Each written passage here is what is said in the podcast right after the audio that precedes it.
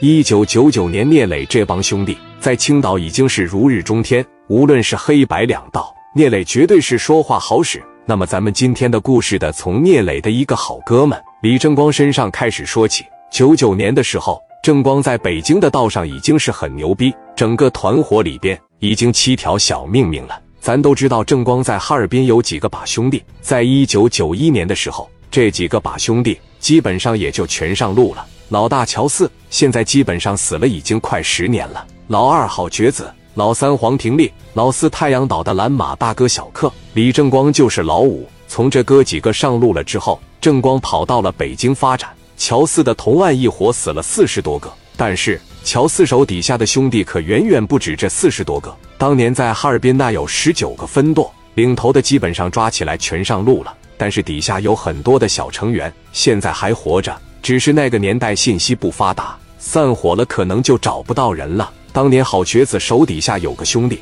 在哈尔滨的绰号叫滚刀。自从郝瘸子死了以后呢，滚刀就跑路了。现在在济南混的也不咋地，有些人就不适合当大哥。滚刀失去了郝瘸子这个靠山，只能是做点小生意维持生计。赶上这么一天，滚刀把电话打给李正光了。李正光万万没有想到，滚刀能联系上他。正光拿着电话一接，喂，谁呀？滚刀当时在那边就热泪盈眶了，一捂嘴，眼圈一红，当时就哭了。正光一听，谁呀？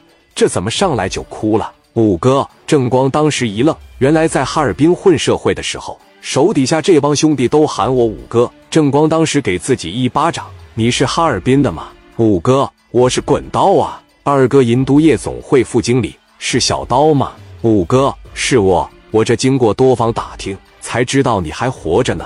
一开始我还不信，我说我五哥早没了吗？就我五哥身上那些事，他妈死八回都够用了。哥，我真没寻思你还活着呀。哥，我这给你打电话没别的意思，我想你了。哥，我能不能上北京看看你去？李正光听完说：“小刀，你现在哪呢？我在济南呢。哥，你给我个地址，我上北京我找你去。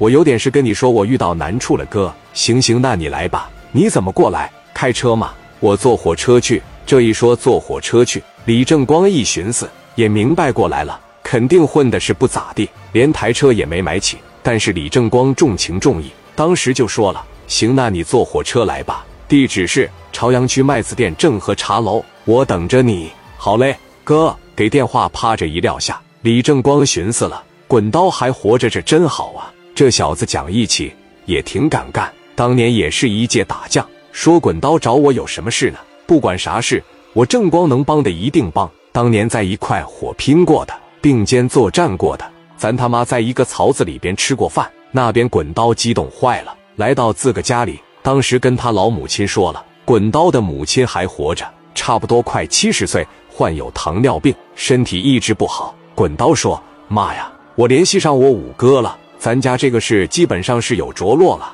我觉得以我五哥的性格，指定混的不能差了。他指定也能管咱们。我要去北京找他，你在家里边等着我，最多两天我就回来了。老妈当时眼泪掉下来了，很明显家里边遇着难处了。